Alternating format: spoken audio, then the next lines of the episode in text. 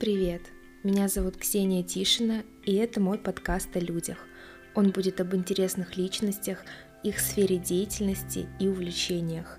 Сейчас я нахожусь в активном поиске того самого занятия, которое увлекло бы меня с головой. И казалось бы, при чем здесь люди? А люди — это как раз те проводники, которые открывают нам самих себя. Мне посчастливилось окружить себя очень крутыми ребятами — начиная от тех, с кем общаюсь лично, и заканчивая просто приятными людьми из соцсетей, чей образ мысли и жизни мне импонирует. В своем подкасте я буду затрагивать абсолютно разные темы, которые помогут вам заглянуть в себя чуть глубже и под другим углом. Приятного прослушивания! Сегодня мы поговорим с Александрой Субботой, тарологом, будущим психологом. Саша ведет свой блог об осознанных снах, астрале и медитациях. Саш, привет! Привет! Я уже представила тебя слушателям, теперь расскажи немного, кто ты? Буквально сегодня меня спрашивали о том, что очень интересно, что я делаю, но непонятно, что именно я делаю и кто я.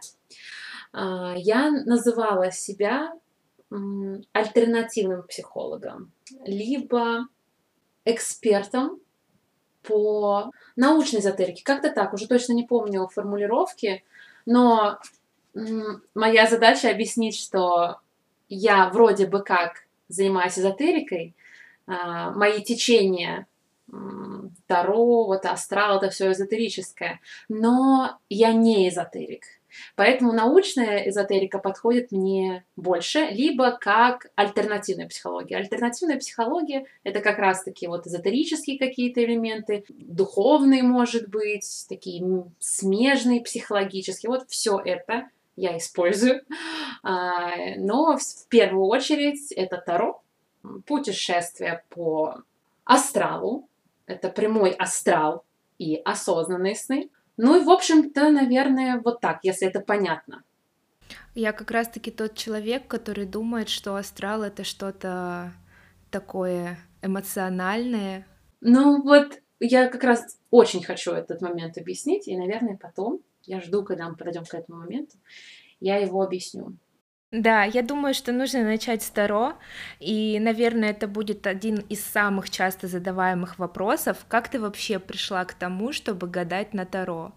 Это было так давно, что я не помню, как именно я начала. Я не помню, что меня именно сподвигло, а, где я услышала о том, что это существует. Вот этого я не помню. Я помню момент, когда я иду по дороге в эзотерический магазин и кручу мысли, которые я уже, видимо, где-то вычитала, ну, явно в интернете, что Таро — это что-то от дьявола, что это особый какой-то элемент мистический, который за твои ошибки тебя накажет, который проклянет тебя и твою жизнь, если ты его один раз оставишь дома, то есть если ты колоду не, можешь, не будешь постоянно носить с собой, если ты не будешь на ней спать, если ты не будешь... Очень много всяких элементов, которые ты, ты должна учитывать.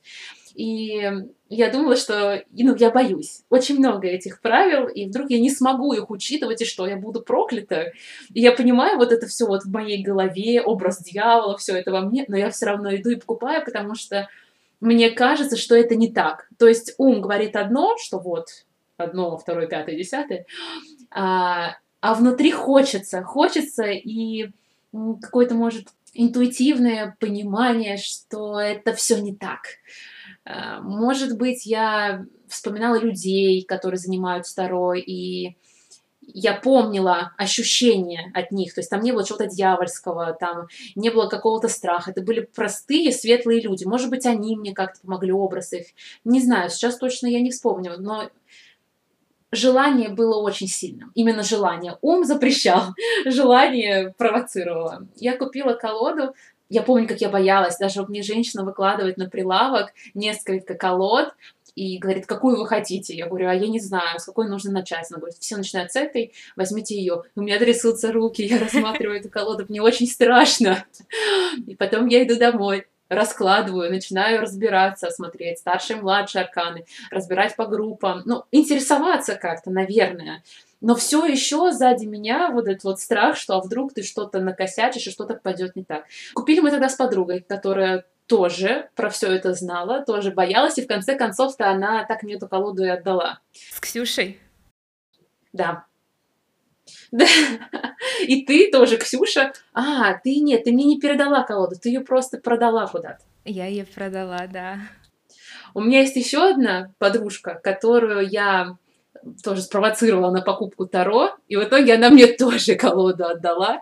В общем, вроде бы как я всем колоды покупаю, ну, как бы их направляю, купите колоду, это же здорово, будете сами смотреть для себя, не нужно будет кому-то обращаться.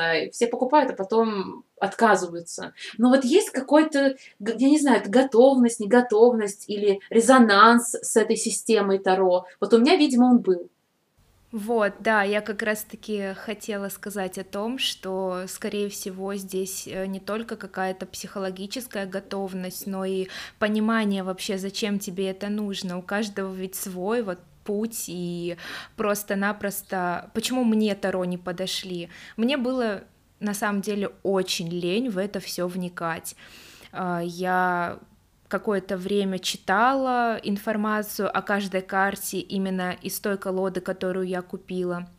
Как-то пыталась это применять на практике, даже кому-то там пробовала гадать, но у меня не было особого отклика внутри, и я не совсем понимала, что с этим делать дальше. То есть абсолютно все мои какие-то действия должны иметь э, смысл, а конкретно в этом не было смысла, и поэтому я решила продать колоду. Не жалею на самом деле. Я первую колоду купила 7 лет назад. 7. В то время еще, вот вроде бы как вообще-то не так давно, 7 лет, но в то время Таро было не так развито, популяризировано, угу. что ли. Да. А, о нем многие знали, и тогда многие начинали интересоваться, покупать, да, потихоньку, потихоньку. Но в интернете именно было больше страхов. Вот куда ни ткни, там какой-нибудь страх про Таро. Сейчас, наоборот, этого очень мало. Это еще нужно постараться найти если брать опыт общения с этими подружками, которые мне Тарота возвращали, я чувствую в них все равно страх. То есть они со мной общаются, они понимают, что Таро это нормально, Саша занимается, она дает их трогать, она на них не спит, она эти все обряды не совершает и никакую порчу тоже она не носит в себе. Вроде бы все нормально, вроде бы безопасно, но вот они понимают, что работать они с ними не будут, с людьми работать не будут, они не могут понять, например, до конца, для себя не могут понять до конца, и они не могут ее просто так оставить дома. Ну, просто так оставишь, ну, пусть лежит, когда-нибудь пригодится.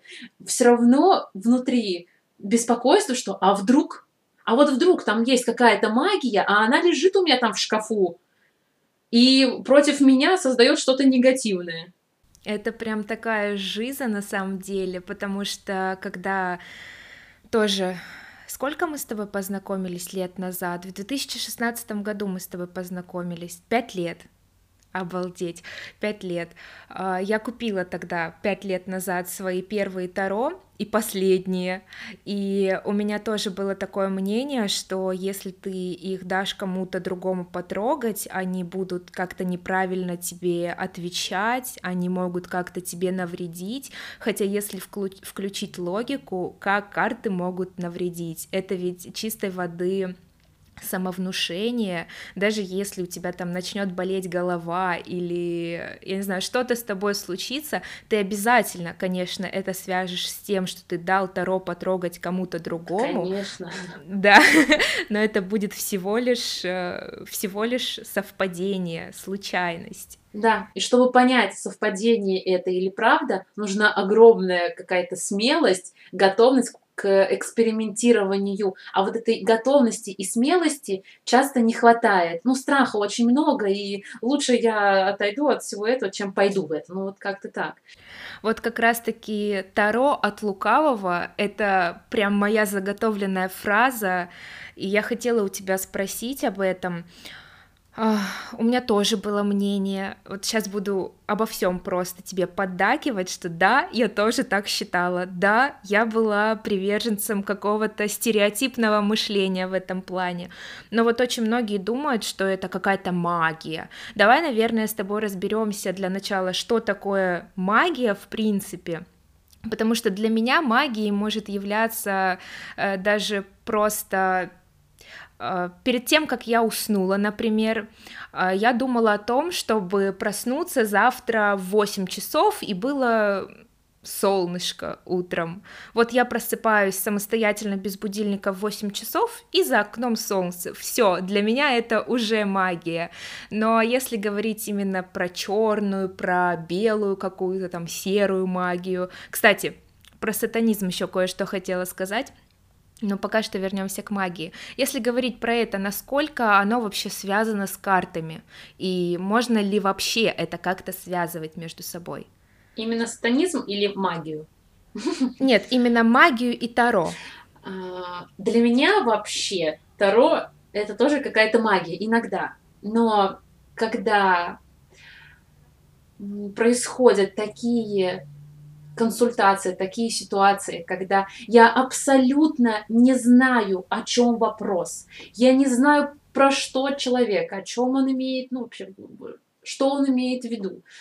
Я раскладываю, я понимаю, о чем он, я ему говорю, он однозначно отвечает. То есть у меня однозначный ответ, не что-то абстрактное. Я вот прям вижу, я не знаю, там, накричал муж, допустим. Я ей говорю, она говорит, да, это то, с чем я к тебе пришла, вот вчера это произошло, и я страдаю, не знаю, как, например, жить с этим. Или когда одна и та же карта выходит из всей колоды. Одна и та же карта, которая в дальнейшем подтверждается. Я тоже не ожидала, я тоже не знала, о чем это. Но как будто бы карты а, Иногда я говорю через карты, а иногда как будто бы карты говорят через меня. И когда я это чувствую, когда э, такие консультации происходят, у меня тоже ощущение, что это какая-то магия. Меня восхищает игра, в которую мы часто играем, вот с сестрой играли, с подругой тоже играем, даже с Андреем тут стали играть. А, допустим, человек загадывает предмет, а, три предмета на столе, он загадывает, я должна отгадать. Я не знаю, какой именно, естественно, он загадал. Он загадывает в голове. Сначала я говорю интуитивно, потом я проверяю это на картах. И говорю человеку два варианта. От меня вот это, от карт другой ответ. Сколько бы раз я так не делала, почти всегда я проигрывала, и почти всегда угадывали карты. И я сижу и думаю, как? Ну вот я знаю, что это связано с коллективным бессознательным. Я знаю, что это связано с личным моим бессознательным. Но в данный момент я не знаю ничего. Я не знаю, что он выбрал. И мало того, я думаю, что он выбрал именно, допустим, стакан. А карты говорят о том, что он выбрал вазу. И это оказывается правильным. Вот каким образом, для меня все равно это шок. Сколько времени бы я ни занималась, такие моменты меня глубоко удивляют. И я считаю это, ну, как какой-то магией. Хотя, по сути, магия — это про воздействие. Негативное, ну, то есть э, черная магия это негативное воздействие, белая магия это позитивное воздействие, исцеление. Есть еще серая магия, которая э, серая магия, которая вроде бы как и не хорошая, и не плохая, она никакая. Но вот это так говорят, но на самом деле серая магия, она все равно куда-то досклоняется. Это зависит от человека, как он мыслит. Либо серую магию можно просто причислить к нашим бытовым таким моментам, когда мы загадываем желание. Учимся, например, правильно загадывать желание. И вот они исполняются. Это тоже серой магией можно назвать, например. А можно назвать и белой. А если желание плохое, можно назвать это тоже черный. Ну, например, если вредит кому-то. Ну вот, то есть серая магия, она такая, ну, все равно двоякая. Но больше бытовая. Черная и белая, она направлена на человека. Я вижу Таро больше как э, закодированные смыслы. Вот есть картинка, и в этой картинке миллион закодированных смыслов. Ну вот у меня как раз-таки вопрос э, по поводу ваших игр э, с твоим э, мужем, с твоей сестрой. Э, ты знаешь о том, какие вообще есть предметы? Да, какие есть предметы, я знаю. Угу, понятно. И как тогда это на картах можно посмотреть? Вот, допустим, ты говоришь э, ручка, а там на самом деле ваза. Как карты покажут тебе эту самую вазу? Как ты поймешь, что это она? Ну да, это мне как-то интуитивно все равно приходится понимать. Допустим, я вижу, что эм, фигура на карте про действие. Она прям устремленная, она, она держит жезл, проще говоря, палку и указывает, что вот, пожалуйста, вот, вот это вот, вот сюда смотрите. Ну, в общем говоря, здесь прям нужно э, понимать э, значение каждой карты, расшифровку, чтобы понять, э, что тебе хочет эта карта сказать. Таро, вот оно несет эти смыслы закодированные, несет знания о мире, о людях, о каких-то событиях, несет эти знания через призму того, кто с ними работает. То есть человек вот они разные люди с разным мировоззрением, с разными знаниями будут по-разному трактовать карту, имея даже одно и то же значение. Ну, любая же карта намного значений имеет. А люди, которые еще сами по себе разные, они даже одну карту с одним значением будут воспринимать по-разному, потому что э, Таро достает из твоего бессознательного, из твоего подсознательного, да и сознательного тоже, достает то, что ты знаешь, то, что э, в тебе заложено, то, ну, вот элементарно к чему ты склонен, как ты склонен рассуждать, как ты склонен замечать детали и связывать причинно-следственные связи. Два разных человека по-разному их свяжут. И тут уже встает другой вопрос. Вот хорошо, они связали это по-разному. Но кто-то скажет правду, а кто-то скажет неправду. Вот почему у кого-то в точку, а у кого-то пустое. Ну, то есть абсолютно не имеет к ситуации никакого отношения. Вот здесь уже прямое, коллективное, бессознательное и а, такое общее энергетическое. Вот э, эзотерика, она в принципе говорит о том, что мы все находимся в одном энергетическом поле, которое, ну его еще называют матрицей Земли или информационной матрицей хроника, хроники Акаша, а, что все знания о, людях, о людях, которые жили, которые живут, которые будут жить, вообще обо всем, что только было, содержатся в этом. Все наши мысли содержатся в этом же поле. Какие-то наши поступки и якобы даже намерения тоже каким-то образом там запечатываются. И э, Эзотерики, они стремятся получить доступ, то есть чтобы всегда обо всем знать. Это невозможно, и поэтому я отхожу ну, от вот этой вот теории не то, что самой коллективности. Коллективность существует, и я в нее верю. У нас одинаковые законы, законы тела, законы жизни и законы мышления, а, каких-то происходящих событий, это все тоже энергетическое строение, и это тоже всех нас объединяет. Но я не склонна к тому, э, чтобы сознательно идти туда, получать информацию детально, на 100%. Это невозможно. Всегда будут искажения. Ну, не допустят человечка, маленькое, вот, вот маленький мозг относительно маленький, вот там вообще, он, конечно, бесконечный, что он только не может творить, куда только не может выходить, но все-таки, чтобы он получил все вот эти знания, провел и кому-то рассказал, это всегда искажение. Все ченнелеры, абсолютно все ченнелеры, это те, кто работает с этим коллективным бессознательным, кто-то через Таро тоже, как ченнелерство можно, кстати, назвать, кто-то напрямую без Таро, а, но все они имеют искажения. То есть они вроде как подключаются к этой истине, но из-за того, что вот это общее коллективное поле объять мозг не может, это энергия, которая, ну, это энергия, которой мы подключаемся через свою интуицию, так скажем, а, она проходит в наш мозг, в наши структуры, и в итоге то, что мы выдаем, проходит через столько фильтров нашей веры, нашего понимания. Мы и так изначально взяли немного, ну, может быть, ну, не знаю, с чем сравнивать, но все равно скажем, что немного. Плюс это вошло в твою призму, как ты это интуитивно понял, как тебе что-то там кажется, чувствуется, все уложилось под тебя, под твою личность, и ты это начинаешь выдавать. А как э, вообще таролог из всех значений, которые есть, узнает, что именно подходит под определенный запрос определенного человека. Вот это тоже интуитивное. Интуитивное, чувственное, да. Но и логичность, конечно, тоже тут должна быть. Просто нужно держать баланс. Если очень много логики, то тоже будет много искажений.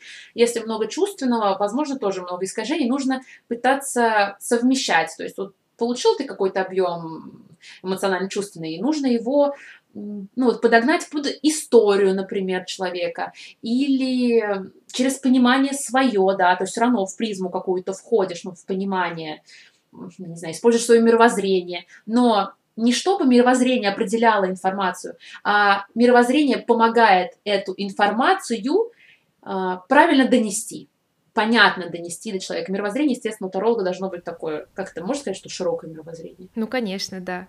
Нужно широкое мировоззрение. А, у карт действительно, да, значений много, но чтобы понять, какое именно, это вот каждый таролог подбирает под свой канал вот, и под свой мировоззренческий доступ. А что если человек приходит, у него есть вопрос, но ты его личность не знаешь? Здесь тоже все укладывается именно в какую-то интуицию и чувствование. Если я человека не знаю абсолютно, вот, например, ты меня знаешь, мы с тобой долго общаемся, ты знаешь мои реакции, мои взгляды на жизнь, меня чувствуешь. А, я прихожу к тебе с определенным запросом, и ты, зная меня, сможешь наиболее точно ответить на этот запрос. А если ты человека не знаешь? Мне больше нравится смотреть людей, которых я не знаю.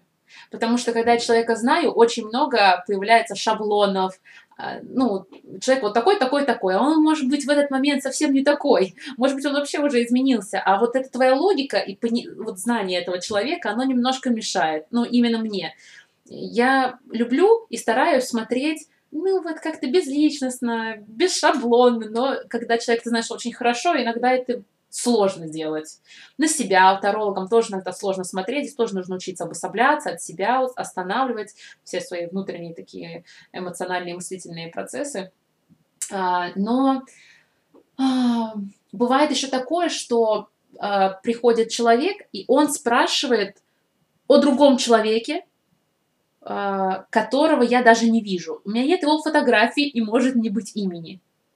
И вот здесь тоже для меня иногда магия, что я я смотрю на этого анонима полного через э, эту женщину, через ее восприятие, через ее восприятие этого человека. Да, да. При том, что я еще даже могу не знать, как она именно к нему относится. Потому что она, она говорит, что посмотрите, что он обо мне, допустим, думает, или там, э, посмотрите, что нас с ним ждет, или, ну, что-то такое. А, то есть я не знаю, какое именно у нее отношение, хорошее либо плохое, но заглядывая через нее, опять же, вот это чувственно, подключаясь интуитивно к, к этому общему нашему каналу, бессознательному, энергетическому какому-то, пространственному, я достаю знания и информацию, которая правдива, так действительно есть, но я этого не знала. Так я считала старо. Но не всегда получается, опять же, стопроцентно, стопроцентно истина. Все равно есть искажения, я уже говорила почему, потому что есть какие-то ну, есть какие-то процессы и фильтры, через которые так или иначе информация проходит. Даже когда мы в речь складываем что-то, уже искажается информация, ну, по-другому никак. Речь, она сама по себе довольно ограничена, чтобы передать этот объем. Что нужно понять, как вот эту энергию закодировать в слова. А, я знаю, что в твоем близком окружении люди достаточно спокойно реагируют на твою деятельность, а если говорить именно о тех, кто мельком пробегает по твоей жизни, как вообще они реагируют на то, чем ты занимаешься? То есть э, не бывает так, что тебе кто-то пишет, э, Александра, вы мошенница и вообще э, сектантка, почему вы обманываете людей делаете им какие-то расклады Таро, пишете про осознанные сны и астрал, этого вообще не существует? Да, такие есть. Есть, их мало. Может быть, многие об этом думают, но мне не говорят. Вот чтобы мне написали, либо сказали, это такая редкость. Даже, ну, допустим, в близком окружении, ладно, они уже привыкли, даже если не понимали. Но если косвенно близкие, каким дяди, тети, третьи, братья, сестры, например, а, они смотрят, им это может быть непонятно, а, может быть даже страшно, вот это про то же Таро, например, но мы же все равно информацию как-то воспринимаем все равно интуитивно. Мы смотрим на человека, мы пытаемся его как-то считать, вот, какой он. И они же видят, что я говорю уверенно. Они видят, что я еще подкрепляю иногда научно. там, с физиологической точки зрения. А, они видят, что у меня, в принципе, все хорошо. И они понимают, что, наверное, то, что я говорю, не так уж страшно и не так уж неправда. То есть, может быть, там есть правда, и, может быть, даже там есть интерес для меня. Раньше им могло быть это неинтересно, и они этого опасались. Но после глубокого разговора, например, они ну, расслаблялись и входили в эту тему. И лояльность у них появлялась, которой не было раньше к этой теме. Просто, наверное, еще твое энергетическое поле настолько мощное, что ты просто-напросто притягиваешь, хотя мне не нравится слово притягиваешь, когда я обсуждаю э, подобные темы с психотерапевтом, она говорит, ты что, магнит? Где у тебя там фонит, что ты кого-то притягиваешь или отталкиваешь? Ну, собственно, да, э, не нравится мне это слово, но все-таки призываешь вот этих вот себе подобных людей, и, в принципе, в твоем окружении ад- адекватные и э, те люди, которые воспринимают то, чем ты занимаешься? Я думаю, это еще польза интернета. Если бы я была в тех временах, когда тарологи или эзотерики принимали всегда лично, то есть не видели, кто к ним придет. То есть они не могли отсеивать никак этих людей. Приходили разные. Приходили скептики, приходили те, кто хочет себя проверить, и которые не согласны с тобой. Они приходили проверять. Также я встречалась с этим в онлайне тоже, но встречалась мало. Однако я уже понимаю, что это такое э, когда к тебе с этим скептицизмом встречаются, и если представить, что я, например, занимаюсь этим как-то очно. А, и в те времена, допустим, чуть-чуть пораньше, когда Таро не было так популярно, то я бы не хотела быть в том времени. Я бы не хотела постоянно пропускать вот этих людей, которые абсолютно тебя не понимают и не принимают. Но благодаря интернету, благодаря какому-то вот этому выстраиванию, я вижу, кто ко мне идет, и эти люди видят тоже, кому они идут, благодаря постам, например, каким-то отзывам это уже отсеивает, это уже помогает. Спасибо этому времени, спасибо интернету. Получается, основная аудитория тех, кто какие-то запросы хочет обсудить с тобой, это именно интернет-аудитория. Да, хоть я и хочу вроде бы как переходить в реальную жизнь, да, но все равно упор на интернет. По каким вопросам вообще к тебе чаще всего обращаются? Я, я угадаю отношения. Конечно же, отношения. Да, ну, в любой сфере, да, в астрологии, например, к астрологам тоже очень часто приходят по теме отношений, посмотреть совместимость, например. Я какое-то время отказывалась вообще от просмотра отношений. Было слишком много этих запросов, потому что... Но потом расслабилась и решила, что это такая важная часть для людей, и им так важно, и так хочется немножко заглянуть, узнать побольше то, что вот сейчас незнакомо, неизвестно, то ну, теперь, да, теперь я только делаю похоже, что и консультирую по отношениям. Таро, мне кажется, это в какой-то степени тоже психология, но мне никогда не приходило в голову идти в астрологию именно, чтобы узнать что-то касаемо отношений. Мне всегда казалось, что это нужно копать внутрь себя и там искать какие-то ответы. А что касается астрологии, кстати говоря, я пришла к ней э, недавно, э, и я не могу сказать, что я супер верю в то, что говорят астрологи, но очень многое мне откликается, те же самые лунные какие-то сутки, новолуние, полнолуние. Я чувствую, что мой организм живет по этим ритмам, по тем же самым, что и Луна прибывает и убывает. И э, в какой-то момент я поняла, что я, наверное, перестала думать, что начало месяца — это первое число. Для меня сейчас начало месяца тогда, когда новолуние наступает. Это очень странные и удивительные ощущения, потому что раньше я это так не чувствовала. Так вот, э, что касается астрологии, она для меня какая-то больше, опять же, про внутреннее состояние, то есть э, через астрологию отношения не хочется рассматривать, хочется именно отношение к себе и отношение с собой регулировать. Это лучший вариант и лучший клиент, который приходит смотреть через себя. Да? Угу. А раз тебя туда так тянет, может быть, тебе этим и заняться? Ну, на самом деле меня это тянет просто ради интереса, точно так же, как я просто ради интереса решила записать подкаст. Почему нет? Собственно, люди откликнулись мне в Инстаграме на опрос. Они сказали, что они будут слушать, что им интересно это, и я решила попробовать. Но астрология, ты понимаешь, даже когда я читаю какие-то э, на день астрологические прогнозы, я что-то беру на заметку, но большинство я забываю потом, и и все, и все, просто уже под конец э, дня начинаю перечитывать и сравнивать, а действительно ли это было вот так. Но астрология для меня это больше, опять же, про самоощущение какое-то. То есть, э, вот я смотрю, сейчас э, в последние дни было новолуние. Ой, полнолуние было, не новолуние, а полнолуние. И я поняла, что в эти дни я была максимально продуктивной, максимально адекватной и минимально эмоциональной. То есть я была такой прям устойчивой, заземленной, и мне очень понравилось это. При этом, когда либо подходит к, ново... Э, к полнолунию время, либо э, начинается новолуние, тогда меня просто штырить очень сильно начинает, и я чувствую себя прям вообще не очень, морально и физически в том числе. Ну, ты чувствительная очень. Очень чувствительная. Ты даже когда заговорила про циклы, да. что ты замечаешь в себе вот это вот все, это, конечно, очень, это очень здорово. Да.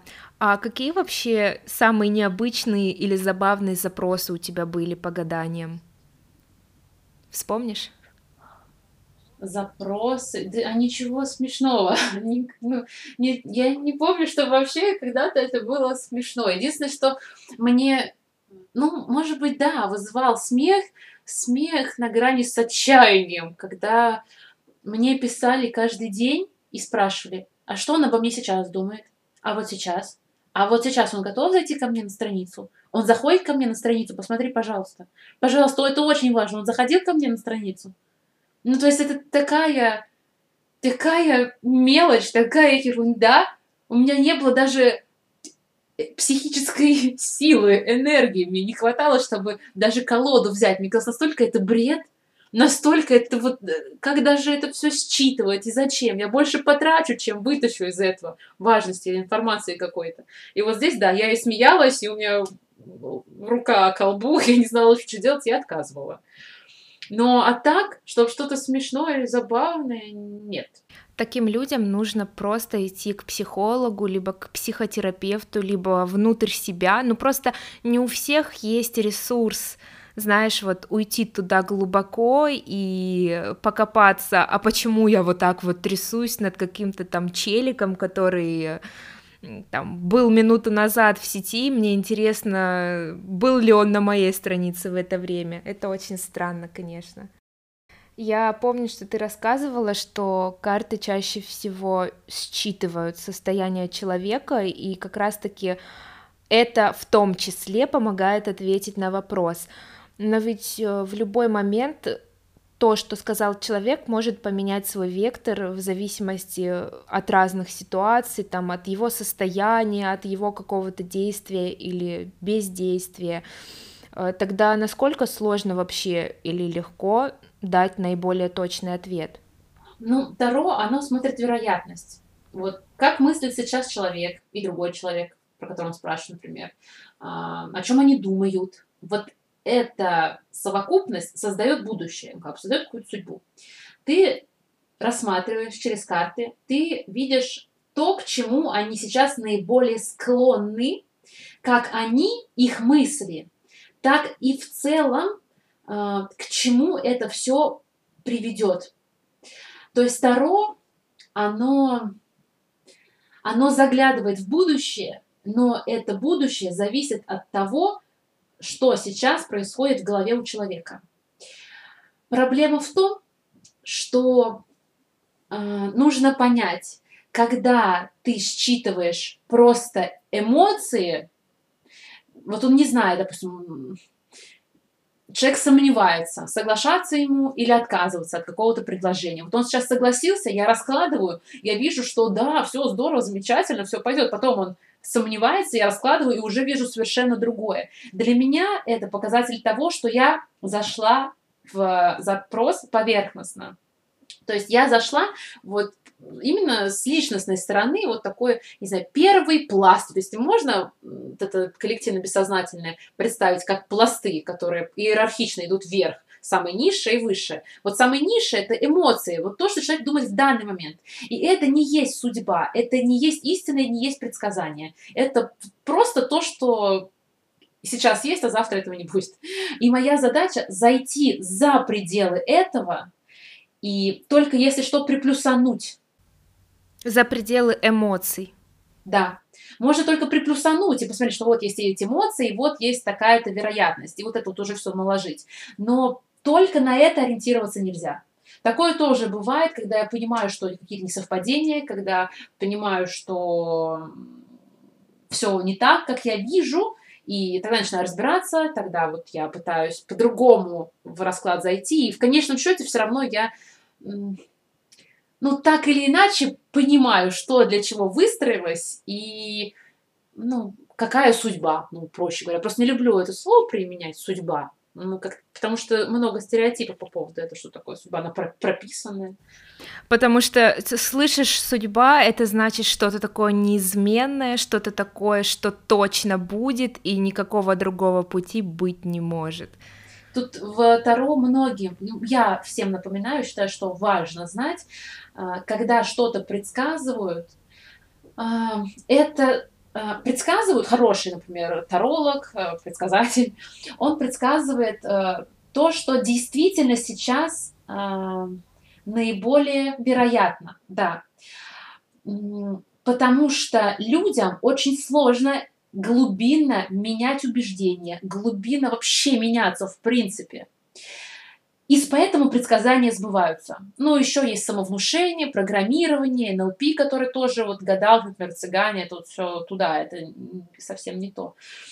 А, но в сути это сбывается, потому что человек не изменился. Если человек меняется, вот меняется, конкретно изменилось поведение, конкретно изменилось мышление. Не он себя а, убеждает в том, что все, я теперь мыслю по-другому. Не буду, не буду, не буду мыслить об этом, я мыслю по-другому, потому что я не хочу, чтобы это сбылось. Так не работает. Именно вся суть должна перестроиться, и тогда изменится судьба, и тогда предсказание не сработает. И вот этот э, это плюс жизни. То есть судьба-то она есть. Мы ее складываем ежедневно. Но чем человек такой, не знаю, не динамичный, не способен к движению и развитию, у него все будет, ну, вот как запрограммировано. Вот как будто бы он родился, у него судьба, он по этой судьбе живет, ну, потому что вот так есть. Ну, так сложилось. Так судьба его сложилась э, благодаря его программам, которые дал ему род. Там, как глаза, цвет волос, вот то же самое внутренний характер какой-то, родители, воспитание, внутреннее и внешнее, вот это все будет создавать его судьбу, если он дальше не меняется. Если он меняется, понимает, что как это работает, то, естественно, он начинает быть творцом своей судьбы. Ты вот э, сколько говоришь про Таро, мне почему-то хочется их сравнить с метафорическими картами. Мне кажется, это так похоже, потому что метафорические карты ты показываешь человеку, и он уже сам как-то додумывает, э, исходя из всех ситуаций, которые у него сейчас в жизни складываются, из его состояния, а Таро через таролога реализуется, скажем так, и ну, то же самое, мне кажется. Да, ну, я думаю, что отличие все-таки есть. Ассоциативные карты, они а, ну, на поверхности лежат значения. Вот именно, что очень легко сразу пойти в чувства, в эмоции и объяснить их. И тем самым ты поймешь ответ на свой вопрос. А Таро — это более скрытое, более неявное, которое несет в себе а, не отражение твоих чувств в первую очередь, хотя отражает тоже, а, сколько несет именно знание о чем-то. Вот знание о будущем, например, ну, тоже из каких-то там сложенных стратегий, а, знание о том, как функционирует мироздание, как функционирует человек. Там именно знание. Метафорические карты, они, ну, просто эмоционально, они, ну, они, так хочется сказать слово, примитивнее, но нет, нет, они не примитивнее. Они просто другие. Они тоже очень классные, они просто, да, да, с Таро тоже можно метафорически поработать, можно. Просто нужно Таро подобрать попроще. Есть Таро классическое, оно не ассоциативное, ну, слабо ассоциативное. Есть Таро, которые, ну, простые для понимания. И они уже похожи и на ассоциативные тоже. Там уже все это мешается, да. Ты недавно начала свое обучение на психолога. Скажи, пожалуйста, работа таролога тебя как-то на это сподвигла или ты по каким-то другим причинам решила получить образование в этой сфере? А, наверное, во-первых, я хотела стать легальной и хочу. Ну, то есть, что ты такое, кто ты такой, чем ты занимаешься, покажи мне хоть что-нибудь. А это такой, такая сфера, где никакого подтверждения не может быть. А тут будет хоть какое-то, которое э, даст человеку сможет как-то оправдать его действия или дать человеку, вот ты не договорила, э, возможностей больше даже каких-то, возможно. Ну да, человек будет чувствовать себя более безопасно, возможно, потому что он знает, о чем я именно, к чему я принадлежу. Ну, то есть психология всем уже знакома, а, она безопасна для многих, потому что они знают, что это, э, и они пойдут туда. А вот когда эзотерика, научная эзотерика, какие-то непонятные слова, это может пугать, это может отстранять, потому что это ну, не массовое явление, хотя сейчас уже это тоже становится массовым, ну, более какое-то мистическое, более такое сверхчеловеческое. А здесь вот я хотела такое земное, простое подкрепление, что я действительно знаю, как работает мозг, как работает тело, не только как работает вот якобы мироздание, какая-то истина, вот эта энергия, не просто слова, а именно подтверждение с точки зрения квантовой физики, с точки зрения функциональности нашей нейрофизиологии. Вот. Короче говоря, что-то более такое материальное, которое уже больше к науке. Да. Ты будешь вообще в своей работе психологом использовать карты как инструмент? Я думаю, я буду все это совмещать. Я не буду чисто психологом. Э, я буду продолжать заниматься тем, чем я занималась, просто с элементами психологии и психотерапии тоже. Это просто инструмент. Но не не единственное, что я буду продвигать. Далеко не единственное. Просто часть. Мы уже поговорили с тобой немножко об эзотерике. И вот знаешь, я всегда слышу это слово, но я не знаю, что такое эзотерика. Погуглила, и Google говорит, что это те тайные знания, которые доступны только избранным. Мне, честно говоря, так смешно стало от этого определения, и там, значит, в списке написано йога, медитация. И я такая думаю, что? Йога? В каком месте вообще это тайное знание? Если открыть э, тот же Google опять, либо Яндекс, любую поисковую систему, а, сколько много вообще информации по йоге есть, всякие трактаты, лекции, на каком хочешь языке, или те же самые медитации, это ведь тоже не что-то такое тайное, это всего лишь работа с мозгом, со своими реакциями, со своим внутренним успокоением. Если тебе нужна гармония, ты через медитацию можешь к ней хоть как-то приблизиться. И они ведь все, эти труды по той же самой медитации, они больше научные, нежели относящиеся к какой-то эзотерике, там, магии. Это получается, что эзотерика, все, что окружает человека, или или что? И вот ты еще говоришь про научную эзотерику. Я немножко путаюсь. Научная эзотерика и просто эзотерика. В чем разница? Вообще мало кто знает, что есть эзотерика, а есть экзотерика. Вот если бы кто-то написал на Т9, я не знаю, только у меня может быть такой особенный телефон, но когда я пишу слово эзотерика, он всегда мне заменяет на экзотерика. Сейчас я, я сначала не понимала, я долгое время не понимала, что это за экзотерика такая. Почему он мне меняет слово эзотерика на это? Я вот тогда, когда это мне телефон помог, а, я стала интересоваться этим, что это такое, и оказалось, что экзотерика это как раз-таки то, что вот сейчас мы видим. Йога просто, йога, вот просто как элемент практически какой-то, даже медитация и что угодно другое, это все вот относится к экзотерике. А эзотерика – это то, что вот тайное, не, так, непосвященное, передается из уст в уста, якобы. Но сейчас все так перемешано, даже в самой эзотерике уже столько учений разных, которые друг другу противоречат элементарно, что, наверное, и нет смысла э, как-то это делить. Сейчас просто эзотерика есть эзотерика. Там все, там и тайное, и явное, и неявное. Но вот что про эту тайну? А, эзотерика, она не про прикладную йогу, не про прикладную медитацию.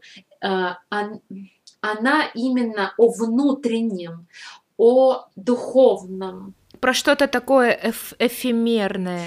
Да, ну больше да, ну энергетическое, что-то такое сверхчувственное. А, это тогда, вот, например, когда человек входит в медитацию, и он достигает не просто концентрации, а он достигает какого-то высшего понимания, ощущения. Это сложно передать.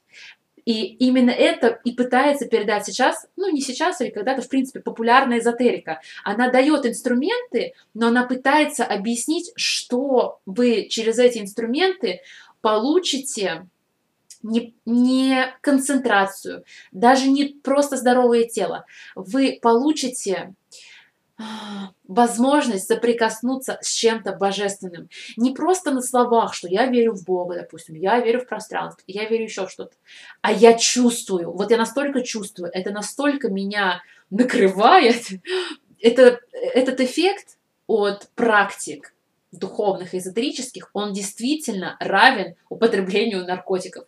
Эффект психоделический, он ни с чем не сравним с бытом. И вот эти тайные знания пытаются объяснить люди. Есть люди, которые уже слишком эзотеричны, они слишком фанатичны. Это вот знаешь, как общаться с человеком, который, ну вот действительно под наркотой сейчас, и он тебе пытается что-то говорить, он говорит какой-то бред. Он говорит просто чушь какую-то несусветную. А для него там внутри реальные миры, он реально в это верит, это реально происходит. Вот фанатичные эзотерики – это как человек под сильными э, наркотиками, которые искажают призму. Вот есть тоже наркотики, которые ведут в какие-то непонятные трипы, а есть наркотики, которые больше про а, ну, я не знаю, может, про расслабление, про какой-то, ну, более легкий, вот скажем так. Я пытаюсь объяснить на этом, потому что... Объясню, почему. А, и фанатичные эзотерики для меня это что-то, с чем я не хочу соприкасаться. Я не хочу с ними общаться. Это очень сложно. Они тебе говорят про истину вроде бы как, а, но они настолько ее исказили, как и наркотики искажают. Под себя. Да. Под себя как-то. Вот они думают, мне кажется, это даже не эзотерики, это шизотерики какие-то. Да, да, про них сейчас говорят, да, именно так.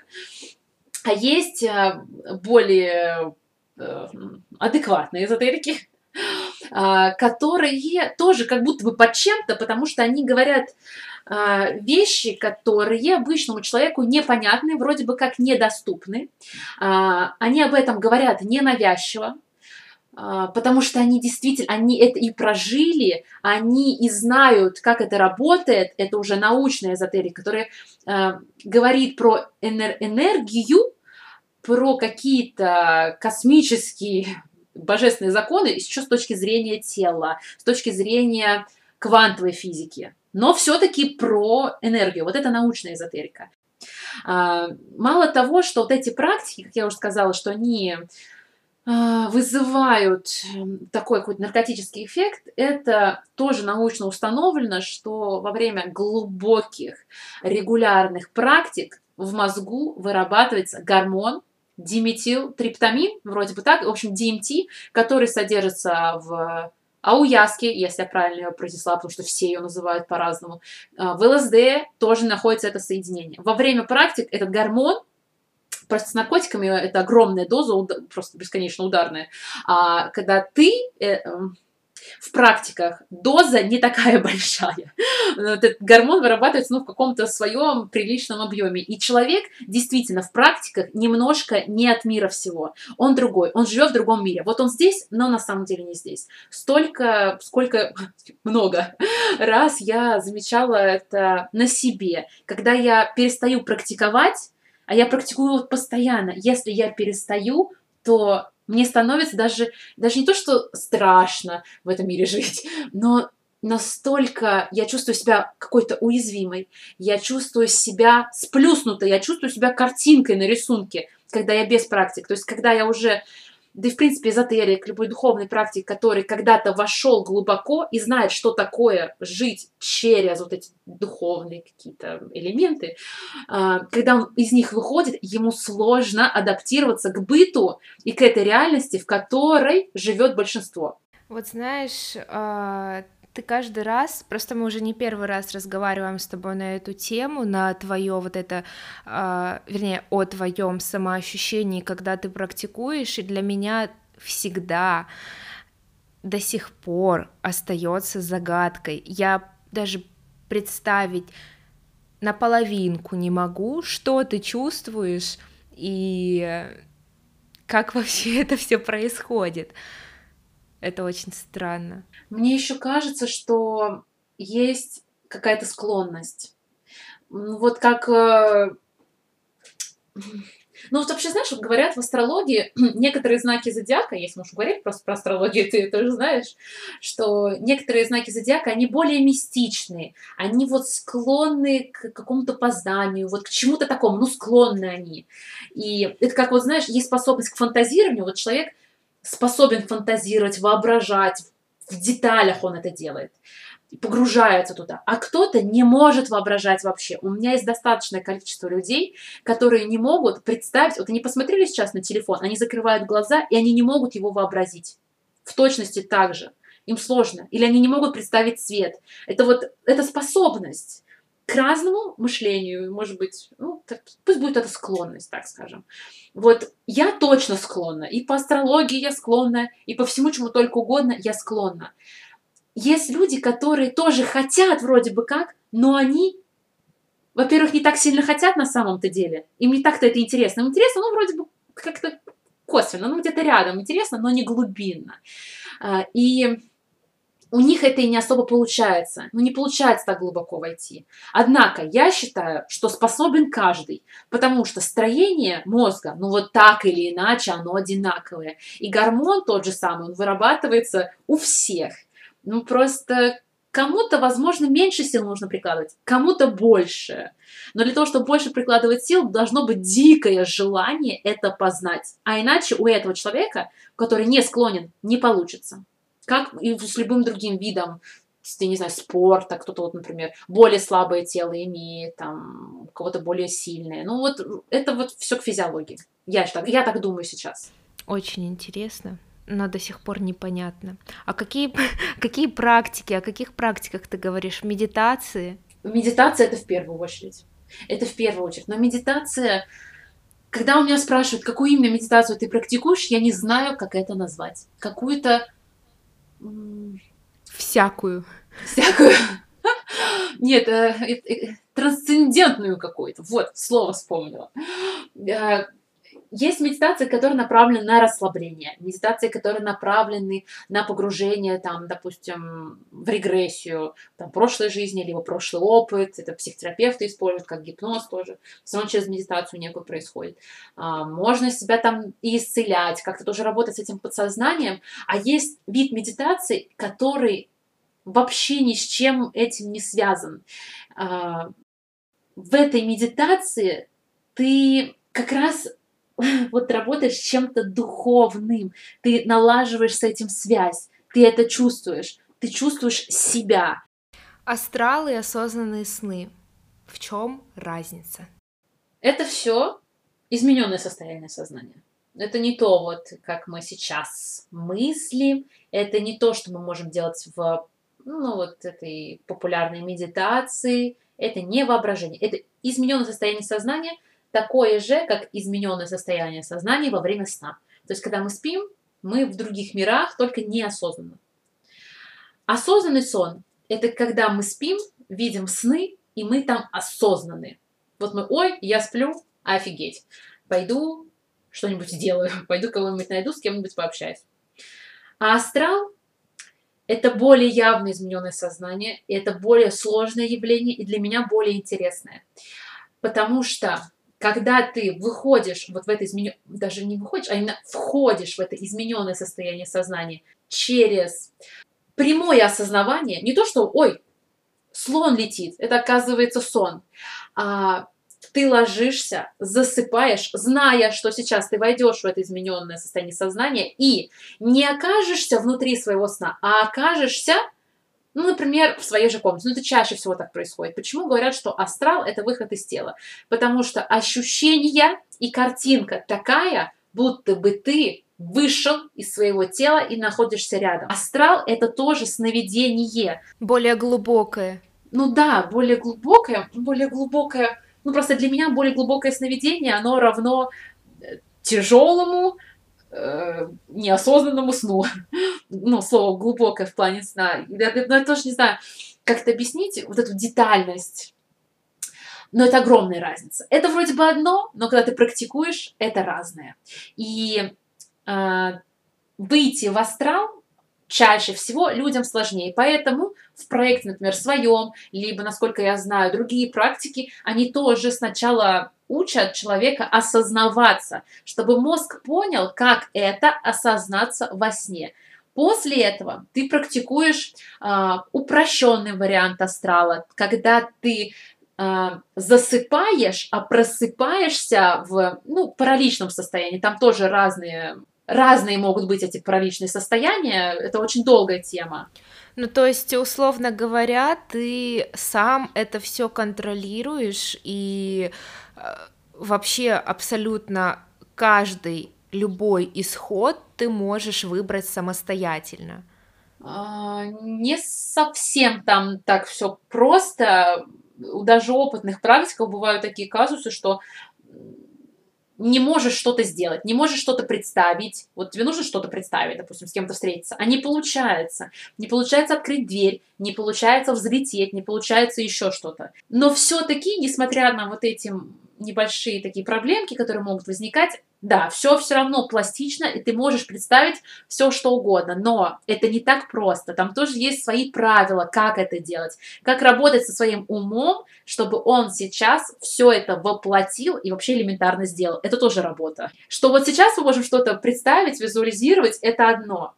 А что, прямо быть в этой картинке, всем собой там быть, как в осознанном сне, в астрале тоже ты весь там, и уже управлять этим изнутри, это другое, это немножко сложнее. Но это дорабатывается. Для меня астрал — это такое же непонятное нечто, как и твои медитации, о которых мы говорили вот несколько минут назад, потому что э, у меня я никогда не выходила в осознанный сон, не получалось, э, никогда не испытывала сонный паралич, хотя стоит заметить, что это все не относится к магии, это просто как бы наши, это проделки нашего мозга. Вот, но у меня Лина, подруга, она очень часто видит осознанные сны. Когда она первый раз мне рассказала, как она себя осознала во сне, для меня это было чем-то удивительным. Она рассказывала о том, что она была на каком-то очень высоком в очень высоком помещении, на большой высоте, и э, когда она себя осознала, она поняла, что она может делать абсолютно все, что ей захочется, и максимум, что может э, случиться, это но она просто-напросто проснется, она выйдет из этого осознанного сна, и, как правило, так и получалось. Если вдруг ее кто-то убивал, гнался за ней, если она падала, она могла быть осознанно внутри, но как только она просыпалась, она просыпалась. Или знаешь, еще бывает очень такое распространенное мнение, что если человек выйдет в астрал, а, он там может застрять он застрянет и никогда больше оттуда не выберется. Это тоже та самая страшилка, как и про Таро. А, если ты попадешь в астрал и застрянешь, вся твоя жизнь, просто знаешь, в лимб какой-то попадешь, и все. Меня пугали поначалу, когда я только интересовалась этим и хотела туда э, войти, э, люди, которые узнавали, которые хоть как-то связаны были с этой темой, тоже максимально косвенно. Они рассказывали мне ужасы, что друг друга у подруги уснул на чердаке и не вернулся, потому что он вышел в астрал, умер. Uh, недавно мне, мне редко, вот я вообще не люблю общаться с, вот как с фанатичными эзотериками, так и с фанатичными практиками по астралу, потому что они либо просто теоретики, на самом деле, не практики, они просто начитались разной информации и считают, что это правда. И они меня убеждают в том, что они знают правду, а я нет. Я вот еще с прошлого вот этого диалога насчет фанатиков хотела сказать о том, что они мне очень сильно напоминают вот этих вот новоиспеченных веганов, которые начитались всякого о молочке и других продуктах и убеждают в том, что э, в организме что-то начинает гнить, и они прям так яро отстаивают свою точку зрения, и всех мясоедов или вегетарианцев каким... Да, вегетарианцы тоже такие бывают. На самом деле и среди мясоедов мясоедов таких людей полно. Так среди всех. Да, но просто среди веганов как-то особенно явно это отмечается, мне кажется. Они прям вот все, только веганство, молочка гниет, мясо гниет, они совершенно никак не пытаются изучить физиологию человека, как вообще в организме все эти процессы происходят. Это, конечно, смешно. Ну, фанатизм на каком-то этапе развития, мне кажется, это нормально. Я тоже прошла фанатизм. Ну, по поначалу, да, когда ты только начинаешь, мне кажется, человек э, в это все внедряется, но также я думаю, что очень многое зависит от э, уровня критического мышления и возраста человека. Чем он младше, тем он больше будет подвержен этому фанатизму. И чем старше, тем чем больше в нем развито вот это критическое мышление, тем э, больше он понимает, что как бы все в этом мире, всю информацию можно и нужно поставить под сомнение и как-то ее разобрать с другой точки зрения, и потом для себя какую-то истину среднюю вывести. Вот в этом контексте я считаю, что лучше начинать во что-то верить или что-то изучать как можно раньше, потому что очень много фанатиков а, взрослых людей, зрелых очень. Там много фанатиков, потому что они начали недавно, у них мышление немножко другое, другое время, они закостенелые, да. они как будто бы больше закостенелые, и они вот как раз-таки, если о чем-то начинают думать, то тоже критическое мышление страдает, и если оно вот так, я прочитал одну статью, значит, она вся правдивая, буду думать так. Ну вот еще про эти страхи э, астральные, что я не вернусь там или еще что-то, э, так вот говорят фанатики, те, кто либо просто теоретики, те, либо те, кто ну, плохо экспериментирует, он действует в рамках э, ну, своих стереотипов каких-то, не проверяет. У него есть информация, что это так, он практикует, и он убеждается в этом. Там же все будет подтверждать твою веру, если ты не будешь ставить это под сомнение. Мне нравятся те практики, которые изучают, экспериментируют и находят свою какую-то истину. И зачастую истина таких практиков, она для меня тоже истина. Я считаю ее истиной всех истин. Как-то это, наверное, странно прозвучало. Но вот все-таки про страхи. А если ты знаешь, опять же, ты экспериментируешь, ты, у тебя более научный подход, ты знаешь, что это не выход из тела, соответственно, все страхи, которые связаны с тем, что твое тело захватят, пока ты где-то гуляешь, какие-то сущности его захватят, соответственно, подселенца какого-нибудь ты получишь, либо не вернешься, они все отпадают. В практике, конечно, ты будешь с чем-то таким все равно встречаться. Когда ты это разгребаешь, у тебя есть страхи, ты в это входишь, потом, ой, я себя плохо чувствую, может, во мне какое-то подселение, там, ой, во мне еще что-то, но ты это разбираешь и все равно, ну, как-то расчищаешь себе дорожку. А, бывает такое в Австралии, например, когда ты действительно как будто бы не можешь вернуться. Вот ты пытаешься проснуться, ты пытаешься, именно в Австралии, в осознанном сне обычно легко возвращаешься, а, а вот в Австралии бывает какой-то затык, и если ты встречаешься с этим впервые, и тем более, если ты когда-то слышал о том, что из астрала можно не вернуться, ты войдешь там в такую дикую панику, что я знаю таких людей, которые при возвращении писали в интернете повсюду, что астрал это зло. Я вышел и чуть там не остался. Меня Бог спас, меня еще что-то спасло. Пожалуйста, не ходите туда, это все ужас. Когда начинаешь разбираться, опять с научной точки зрения подходить, ты понимаешь, что ты не можешь вернуться, потому что сейчас, во-первых, очень глубоко спит твое тело, то есть ты в сонном параличе, а во-вторых, ты очень глубоко вошел в эту фазу, и ум вроде бы как тоже, э, ну, тоже уснул. Твое сознание осталось, оно активно, а ум уснул. То есть ты в любом случае выйдешь из э,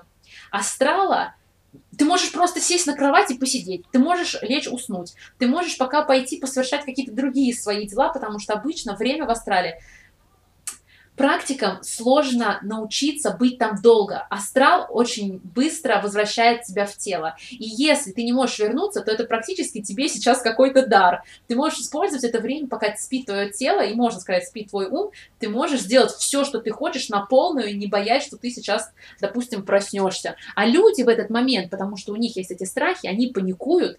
Э, этот процесс, он очень стрессово проходит. А вот, может, ну, ты знаешь, наверное, что, например, когда мы видим сны, быстрая фаза сна это называется, у нас двигаются глаза, у нас аритмия, тахикардия и все, что только можно там происходит. Ну, то есть э, мы, мозг действительно сон проживает организмом, он посылает импульсы всему организму. И если ты в Австралии видишь каких-то сущностей, ты не можешь вернуться, у тебя вот это вот понимание, что ой, все, не вернусь, или эти сущности настоящие, сейчас они захватят мое тело, просто представь, что происходит сейчас с телом человека, который лежит. И, конечно, если слабое сердце, если есть проблемы какие-то серьезные, то человеку нельзя выходить в астрал. Да и осознанные сны практиковать тоже. Ну, именно неосознанно и бездумно и фанатично. И он может практиковать, зная эти механизмы вот эти все. А иначе, да, можно, конечно, это можно. Эта история, она имеет место быть, что человек вышел и не вернулся, умер. Может быть, потому что он получил, он не понял, он получил сильный стресс, как он мог, этот человек, который, допустим, если мы берем, что это существует, который умер во время выхода в астрал, он также мог бы умереть, когда он просто видел бы какой-то сон. Знаешь, вот есть смерть во сне просто. Вот это то же самое. И нельзя сказать, что астрал опасен. Он настолько же опасен, насколько и обычные сны. Ну вот как раз-таки у меня следующий вопрос был по вот этой теме. Ты в одной своей статье писала насчет э, астрала, что ты, вот я прям процитирую, летаешь, изучаешь другие миры, общаешься с неведомыми созданиями и лично знакомыми людьми, исцеляешься, программируешь, творишь. Расскажи мне, пожалуйста, о каком исцелении и программировании ты говорила. Мне просто не совсем понятно. Вот ты внутри своего сознания. Что ты там делаешь? Как это вообще может влиять на твою физическую оболочку? Вот так же, как влияет сон. Вот, учащает сердцебиение, все остальное, все, что мы проживаем там, отражается в тело. Если там ты идешь к какому-то лекарю, ешь волшебное яблоко, которое тебя исцелит, а, что угодно еще делаешь, по сути, э, это плацебо, которое умножено там, ну, я не знаю, правда, какие проценты здесь можно выдавать, но пусть будет в сто раз. Плацебо, увеличенное плацебо. Нет, не в сто раз, просто будет увеличенное плацебо. Чем в реальной жизни мы бы себя пытались убедить. В э, измененном состоянии сознания это все работает намного эффективнее. А, соответственно, все, что ты там будешь делать, направленное на исцеление. Если легкие, то ты, допустим, вдыхаешь какой-то волшебный воздух, например. Тут тоже есть своя техника. Для того, чтобы это исцеление переместить вот в реальность, а, ты должен плавно, вот ты выпил эту там, допустим, таблетку, вдохнул воздух, ты должен сразу проснуться на пробуждение это ощущение держать, удерживать. То есть ты должен вынести за собой эту информацию, это ощущение. Ты выносишь, просыпаешься и живешь как минимум этот день с ощущением того, что это реально сработало. Как работает плацебо? То есть это, ну, это помощь убеждению. А как ты знаешь, плацебо может работать очень круто и круче даже реально действующих таблеток. Мозг способен волшебные дела. Это, получается, люди, которые практикуют осознанно астрал, не те, у которых вдруг случайно получилось после того, как они послушали э, лекции, законспектировали лекции э, Михаила Радуги, а которые действительно этим всем занимаются и осознают это все, они вот как раз-таки с той целью, чтобы как-то влиять на себя, на свою физическую оболочку, на свое ощущение в этом мире. У всех разные задачи. Ну, кто-то использует как развитие, кто-то использует как развлечение. Я в последнее время использовала только как развлечение. Uh-huh. Ну, я не ставила никаких целей. Хотя можно вообще-то поставить, можно, прям, прям очень хороший можно поставить. В плане какого-то исцеления, а, как это улучшения тоже можно, но как будто бы не хочу. Вот очень что не хочу. И я выхожу, я просто летаю, я кайфую от этой свободы, я общаюсь с людьми, я вижу космос, Вселенную своими глазами. Не воображение, не картинки, а помещаясь туда. мне это приносит очень много энергии, очень много вдохновения по выходу. И вроде бы как некоторые это не одобряют практики, особенно исторические. Они говорят, что астрал нельзя так использовать, и он может быть только в плане развития, а иначе ты там кто-то, кто-то, не, полунедоразвитый, и вообще это не астрал, и непонятно что. Понятно, есть такое, но если мы говорим все-таки про научное и про среднее, про серое, то ты можешь использовать его так, как ты хочешь. Вот тут хочешь, ты можешь исцеляться, хочешь там развиваться, общаться с людьми, как я уже писала. И вообще-то исцелиться может человек, который посмотрел семинар, у него случайно это получилось, только ему нужно это помнить. Там ведь важно намерение и важно запомнить, что ты хочешь сделать. Вот ты вышел в астрал, допустим, у тебя первый раз вот это получилось после просмотров, после каких-то практик, ты там очутился, и если ты вспомнишь о том, что ты можешь что-то съесть и быть здоровым, и ты, допустим, это пространство тебе позволило, там, что у тебя получилось, а не вынесло тебя в эту же секунду обратно, что чаще всего происходит, а у тебя прям было время, то одного раза может быть тоже достаточно. Чаще всего, например, исцеление, оно требует нескольких заходов. И вот, как я уже сказала, нужно вытягивать его из сна, ну, из этого измененного состояния сознания. Но может, мозг может взять пользу при этом едином разе и при малом количестве времени. Вот так вот человек поверил, так он убедил себя в эти пару секунд, что он просто самостоятельно случайно проснулся и действительно исцелился. Это реже происходит, но это тоже возможно. Я раньше очень часто страдала такой болезнью, как накручивание себя по пустякам. Сейчас тоже случается, но гораздо реже. И вот каждый раз, когда я начинаю думать, а что, если я заболею? А что, если я умру? А что, если меня убьют? А что, если добавить там свое по списку? У меня складывалось впечатление, что если я сейчас же не перестану думать об этом, то обязательно так и случится. И после того, как я эти все полеты разобрала, я осознала, что корень таких вот тревог может быть совершенно в другом. И оно, правда, может абсолютно ничего за собой не нести, кроме еще большей тревоги. А что ты скажешь насчет материализации мысли с точки зрения своей? То есть есть вообще какая-то вероятность того, что ты что-то там, опять же, притянешь? В последнее время это популярный вопрос. Вот сегодня об этом говорила, вчера на консультации говорила. А, тоже большая фобия, особенно у людей мнительных, чувствительных. Они действительно чувствуют какие-то изменения в своем теле. Они действительно могут что-то подтянуть. У них хорошо развита связь сознательного с бессознательным. И Э, я понимаю, что им страшно, потому что я сама такая же. И тоже такая же была, сейчас с этим работаю и стараюсь и менее мнительной. Да, да. Мне это, это, разру... это не то, что разрушает жизнь, но это мешает нормально, полноценно жить. А, но вот как раз-таки потому, что я такая, а, мне это было интересно изучить и копнуть в это все. И я а, поняла то, что мысли не воплощаются вот так просто. Не воплощаются даже если мы испугались и как-то эмоционально немножко это подкрепили. Реализуется то, а, вот есть, допустим, внутри нас есть вера, есть вера, мы чувствуем, вот прям чувствуем всем нутром. А есть мысли, есть эмоции, опять же, что-то временное такое. Вот если вот это временное, какие-то мысли, которые вот сейчас вот возникают в потоке хаоса, даже если они подкреплены, они не реализуются. Эти мысли реализуются тогда, когда это э, резонирует с внутренней верой глубоко. Ты веришь в это. Ты не, только, не столько боишься, но веришь. Ну, то есть человек должен быть прям, человек должен быть прям убежден, прям вот, э, например, если я верю, что я умру в Австралии настолько сильно, что у меня дрожь в конечностях, то я сто процентов, ну, ладно, не сто процентов, но вероятность того, что я умру в Австралии, действительно возрастает. Ну вот, когда это озвучиваешь, э, это все равно кажется не, не совсем то, потому что эту веру, которую я пытаюсь сейчас объяснить, это не вера слова «я в это верю», а значит, это произойдет, а это именно ощущение. Это как предчувствие еще можно по-другому назвать. Эм. Ну, тогда это больше на интуицию похоже. Ну, пусть даже это будет интуиция, но она у всех развита, она у всех имеется. Это предчувствие и интуиция. Это, насколько я вот знаю сейчас, изучая мозг, это прямо вложено. Это свойство нашего вот правого полушария э, предсказывать что-то не логическим образом, не линейно, не причинно-следственной связью.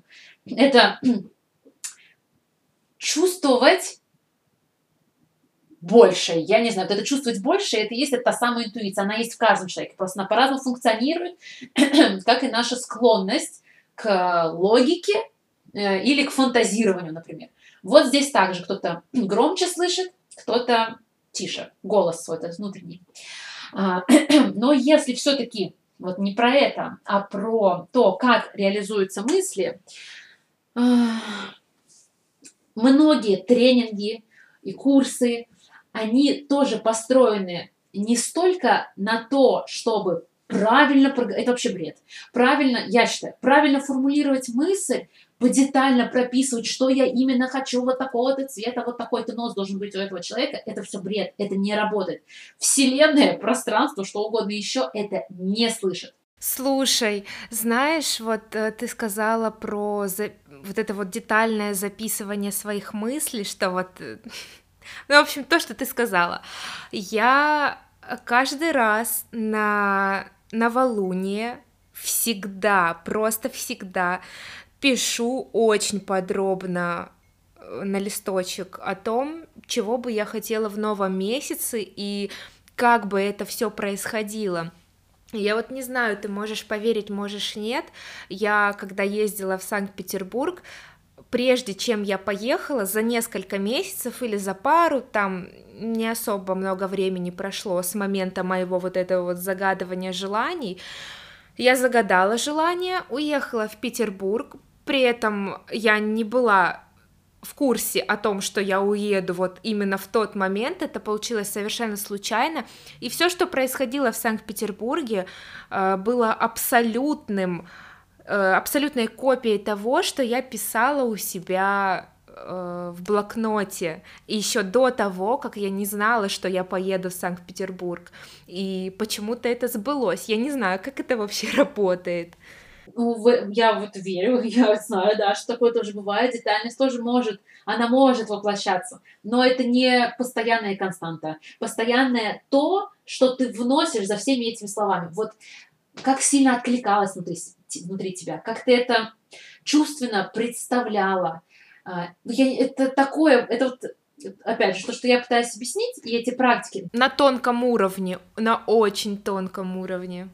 Да, это очень, вот тоже, вот, нет, ты, наверное, ты наверняка все это тоже знаешь, что сложно объяснить, что именно в этот момент ты почувствовала, вот что именно тобой внутри управляло. Ты можешь как-то это объяснить, что, ну вот я хотела, но на самом деле эта твоя хотелка, она была намного глубже, чем фраза «я хотела».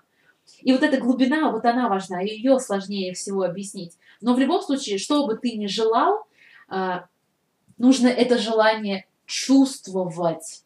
Вот почему еще говорят, что нужно представлять, как будто бы оно уже у тебя есть.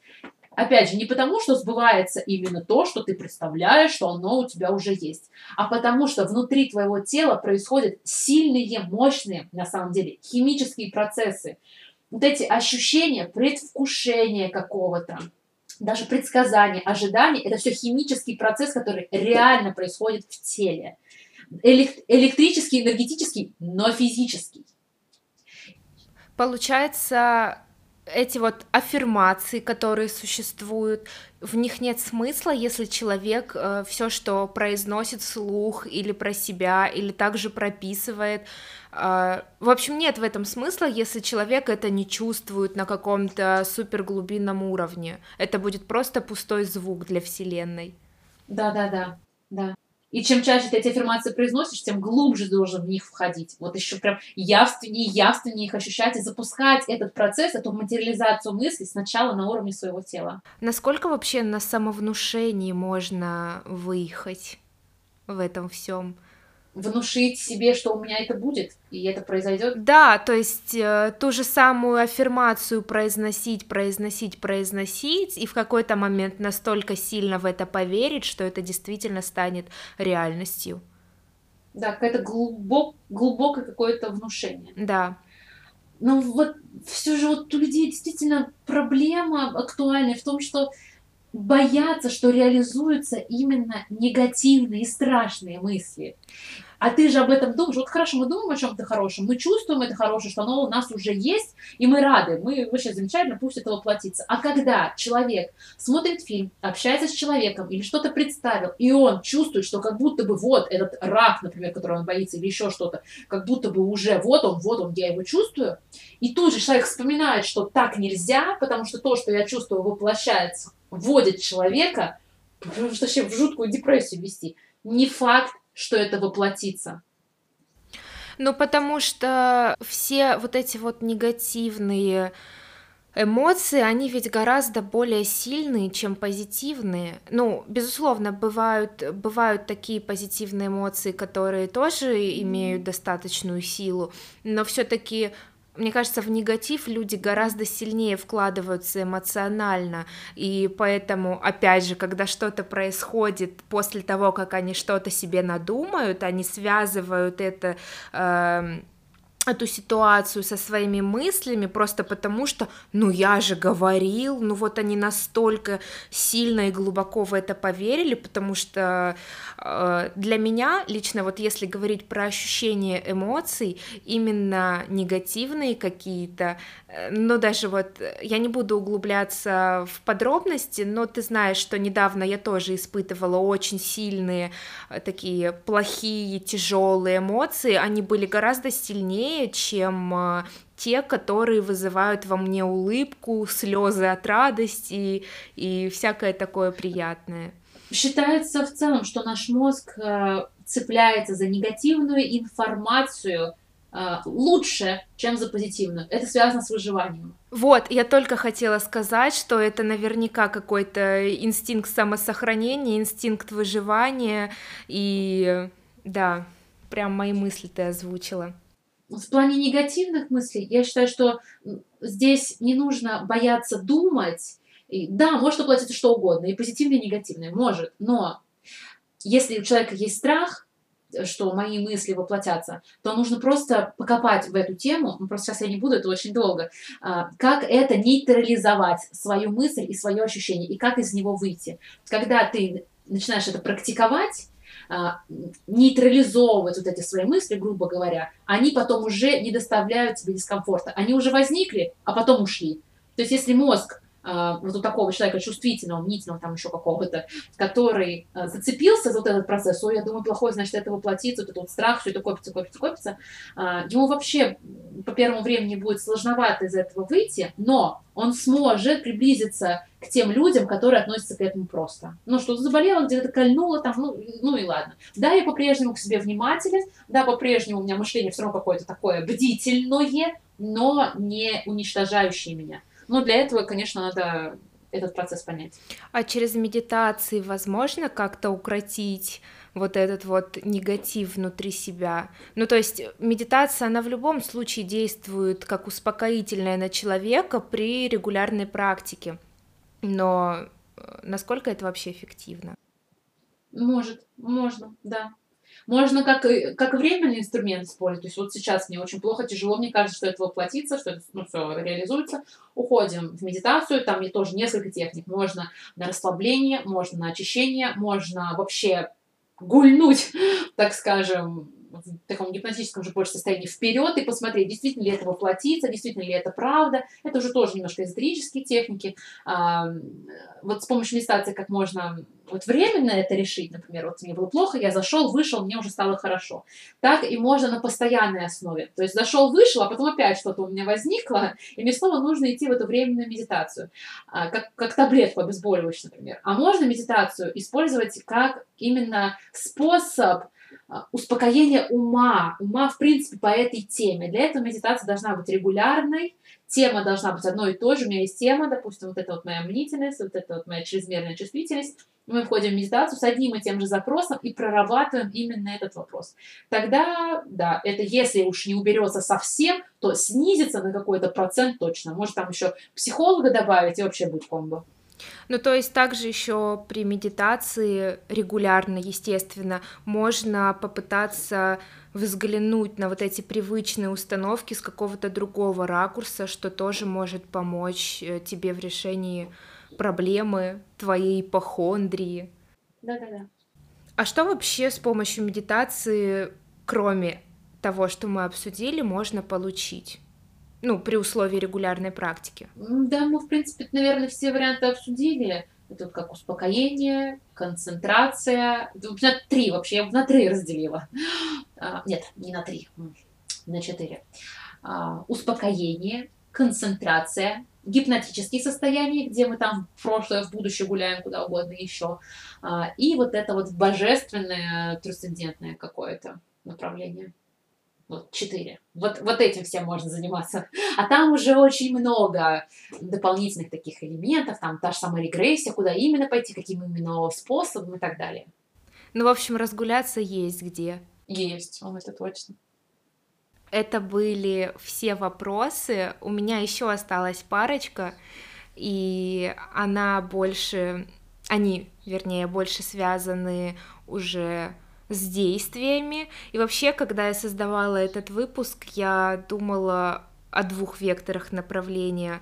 Раскрыть личность гостя и дело, которое можно монетизировать. А, твоя личность, на мой взгляд, очень интересная. Конечно, мы ее не особо сильно раскрыли, но очень хорошо углубились в то, чем ты занимаешься, на чем специализируешься.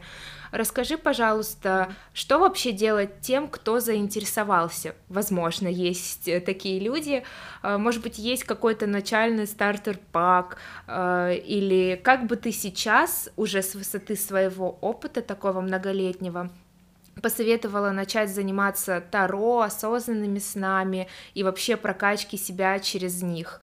Я советую использовать все, вот все инструменты, которые только можно найти. Вот нашел что-то в интернете, те же самые, допустим, не Таро, а, а вот эти ассоциативные карты, или, может быть, руны. Ты нашел, и тебе это откликается. Ты вот понимаешь, что я хочу, мне это интересно, нужно туда идти. Любые инструменты, которые здесь существуют, которые в интернете предлагаются, куча сейчас курсов, марафонов, чего угодно еще. А, суть не в этих инструментах как таковых, а в том, что они тебе дадут, что они вскроют. Вот как я говорила, медитация, просто прикладная медитация, это я лежу с закрытыми глазами. А то, что она дает, какую-то вот эту квантовость понимания этого, а, божественность какую-то или что угодно еще, это уже вот это внутреннее, внутренняя составляющая, это уже, ну, а, более такое невидимое и именно для тебя. Вот любой инструмент, Таро, а, руны, медитация, йога, может быть, голодание. Это все инструмент для тебя. Ты можешь взять у кого угодно, кто тебе нравится, и инструмент, который тебе нравится. Как я уже тут сказала, бояться здесь нечего. Конечно, есть во всем своя ну, техника безопасности, на всякий случай. То есть мышление у всех разное. Психика подвижная тоже у всех э, по-разному. Да, если ты боишься чего-то, нужно этот страх проработать. Если какие-то убеждения, нужно их проработать, и тогда эта тема, эта сфера тебе дастся легко. Поэтому с чего именно начинать, вот с чего именно, я не знаю. Но всегда, когда приходят именно ко мне, а ко мне приходят э, либо на проект, например, который вот именно научные такие эзотерические альтернативные психологии. А, ко мне, когда приходят на Таро, э, люди, которые приходят ко мне часто, и я понимаю, что у них мышление глубокое, я им всем советую, купите себе колоду. Но вот ничего страшного не будет, если вы купите и начнете заниматься этим самостоятельно, то есть не обращаясь ко мне и не отдавая деньги тарологам. Вы можете сами. Они так спрашивают, какую именно колоду купить, и дальше я их оставляю, потому что я не обучаю пока э, Таро, но я могу дать направление, как начать, с чего начать это изучение, например. А, чисто интуитивно. Если вот опять же кому-то интересно именно Таро, то именно интуитивно. Покупаете колоду, желательно классическую. Это либо Райдер Уайта, хотя, ну, он Рар, а, Артур Райдер, что ли. Ну, в общем, Таро Уайта есть э, Таро Тота. А, это две классические да, вот он, мне оно не подошло то-то, вот оно прям не мое. А Райдер, он мне ближе, он мне кажется как теплее, картинки, они такие какие-то простые, вот, ну, они для меня. Но это классика, а, с которой нужно учиться работать. Они, это считается сложная колода. Есть, конечно, еще сложнее, вообще полный абстракционизм, есть более простые. Начинать я советую именно с этого и именно интуитивно. Раз, достаете колоду, рассматриваете, пытаете, э, пытаетесь как-то это все логически выстроить, там вот одни жезлы одинаковые, все в одно, мечи какие-то, все в одно. Потом отдельно рассматриваете, смотрите цифры. Ну, это вот работа с логикой и интуицией. Потом уже идете в интернет, покупаете книжки, смотрите общие значения. Вот это тот, тот самый старт. Ну, в общем, практика нужна во всем, везде всегда нужна практика. Да. А, будь то медитации, будь то осознанные сны, таро, просто набиваешь руку, набиваешь голову, мозг. Вот, и практикуешь, практикуешь, практикуешь. Да. Если, если вопрос именно по какому-то духовному развитию, расширению, пониманию, знанию, поисков ответа на свои вот нечеловеческие такие непростые вопросы, то это все медитация. Часто направляю именно в медитацию. Вот, что человеку интересно в плане вот такого духовного, это все нужно начинать с медитации. Ну, а здесь уже четыре направления, как я говорила, и зависит от того, что для человека актуально и важно. Да, ну вот я знаю, что ты никакие курсы не заканчивала, ты полностью самоучка, и, может быть, ты порекомендовала бы какие-нибудь книги, литературу для самоизучение? Все книги, которые лежат, например, у меня, которые я иногда, я открываю шкаф, я вижу эти книги и так улыбаюсь и думаю, ну что ж, это было очень мило. Но все книги, которые есть у меня, я их сейчас считаю довольно фанатичными, сильно эзотеричными. Это Крайон, очень популярная книга среди эзотериков. А, Стрельникова Секлитова, там вообще просто полный ужас. Ну, про нее мало вообще, наверное, сейчас кто знает, можно даже про них не говорить.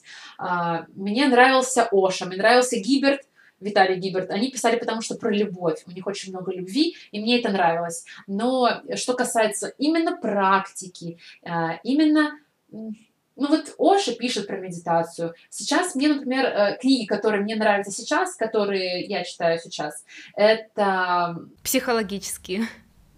А, да, я пытаюсь вспомнить название. Вот Кихоп, он или не он? Я, наверное, не вспомню сейчас имен авторов. У меня перед, перед глазами их лица, картинки, но я не помню, как их зовут. Они, вот «Сила подсознания», кто пишет, «Сам себе плацебо», тоже какой-то доктор, доктор кто-то там. Я вот, когда наткнулась на них, я читала и удивлялась тому, что я-то вроде все как познала сама, а они это пишут точно такими же словами, точно такими же осознаниями и подкрепляют это научно. Я, я только могу потом посмотреть и написать. Сейчас я не вспомню, но в основном это те практики, которые в медитации, но с точки зрения ну, нейрофизиологии все равно работы мозга э, и более таких все равно материальных описаний. Ну, научных, да. Они вроде бы о духовном, и их опыт, он очень духовен, он очень мистичен. Но они это описывают, и научно тоже. Вот это мне, мне близок этот подход сейчас. Таких авторов не так-то и много. Очень много вот именно такого какого-то примитивно экстрасенсорного, э, слишком озабоченного, фанатического. Я не знаю, через это, наверное, тоже нужно пройти. У меня вот эта куча информации, которая поступала ко мне в голову, бредовая, противоположная, какой там только не было, мне все это приходилось фильтровать и из всего этого вот искать свою истину. И уже только тогда, когда я ее нашла, я стала находить и вот этих авторов, которые тоже ее нашли. То есть почему-то я не видела этих авторов в начале своего пути. Я, наверное, даже бы их и не слушала, потому что мне хотелось мистики, мне хотелось какого-то волшебства. И я не смотрела на авторов, которые наверняка уже все равно тогда существовали. И я так полагаю, что каждый человек э, находит ту литературу и тех э, практиков, лекторов, которые резонируют их внутреннему запросу, ожиданиям, вот, именно ожиданиям. Вот если ты хочешь мистичности, ты будешь натыкаться на всех лекторов, на всех писателей, которые о мистике. Нужно учиться фильтровать. Но опять же, нужно прислушиваться к себе, нужно прислушиваться к тому, что тебе в данный момент интересно. Все-таки, мне кажется, какого-то неверного пути не бывает. Любой путь, он для тебя в данную секунду и момент будет правильным. И просто нужно идти вслед за своими э, интересами и вслед за тем, что тебе важно. Да, ну я согласна. А как и где искать первых клиентов? Интернет, а, я так понимаю, что в жизни с этим будет посложнее. Но если говорить именно про интернет, ты бы порекомендовала там развивать, например, страничку, больше говорить о каких-то своих услугах или больше презентовать себя как специалиста, чтобы человек э, знал, кому он точно идет, на чем а, ты специализируешься ну, не чисто как специалиста, вот я такой хороший, я вот что много могу. Я таких видела, и такие отталкивают. Просто своего мышления, наверное, показывать. Может быть, даже, может быть, свои кейсы, ну, хотя это тоже уже так все приторно стало. Показывать душу свою, вот себя показывать. Вот какой ты есть, вот себя показывать, чтобы люди знали, кому они идут а потом уже добавлять информацию какую-то конкретно, что я делаю. Миксовать это между собой, чтобы не было чего-то вот одинакового, только одного или другого. И если что говорить про первых клиентов, то они все находятся бесплатно, по обмену, за отзыв и так далее. Я первый год а, просто делала бесплатные расклады. Заходила на всякие группы, паблики, выставляла там свои объявления – сарафанное радио тоже работал, одному сделал, он там передал еще кому-то, они быстренько на бесплатное пришли, они дали мне отзыв, другие люди пришли, когда уже я ставлю какую-то цену незначительную, там 100 рублей, они заходят в отзывы, они видят эти отзывы, понимают, что мне можно доверять, платят эти 100 рублей и так далее. То есть ты потом идешь в рост, ты становишься уверенный в себе, и у тебя есть подтверждение этому, и вот так вот движение происходит. Главное не сдаваться на начале пути, в середине, и понимать, что это все такое с опытом приходит, со временем, и даже по себе знаю, что очень долгое время клиентов в принципе быть не может ни за отзыв, ни за бесплатно, вообще да, никак. Да, может быть вообще никак. Надо быть готовым ко всему абсолютно. Ну просто идти дальше, если ты знаешь, что это твое, что это твоя цель, ты хочешь, ты горишь, тогда найдется. Вот будет период, когда, да, никто не находится, но если ты этим горишь, если ты это чувствуешь, если это тебя наполняет, вот внутри даже мысль об этом, то спустя какое-то время все равно все, ну, как бы пинок какой-то произойдет в пространстве, и все начнет раскручиваться. В любом случае, если есть желание, в любом случае. Да. Спасибо тебе большое за этот диалог. Мне кажется, у нас достаточно интересная получилась беседа. Ты как специалист, опять же, как человек, который разбирается в том, что он делает, очень э, обширно рассказала абсолютно все. Лично мне э, это как бы в пользу, потому что обычно я говорю мало и коротко. Я начинаю путаться и сомневаться, что нужно говорить, что можно говорить, а что нельзя. Но, видимо, от того, что я тебя знаю, я все равно разговариваю же через тебя, и поэтому иду спокойно и вот эту тему расширяю. Это редкость. Обычно я очень коротко говорю вот незнакомым людям или куда-то вот в публичное такое пространство. У меня даже была проблема. Мне нужно было записать большой большой проект, и вместо четырех часов я записала еле-еле на два, потому что я не знала, что нужно этой аудитории, на что она готова. А здесь через тебя это, видимо, как-то просто само собой пошло. И было очень интересно. Потрясающие вопросы, великолепно. Я очень рада, что у нас такой тандем случился. Прям я тоже чувствовала себя очень комфортно. Спасибо тебе большое. И тебе спасибо.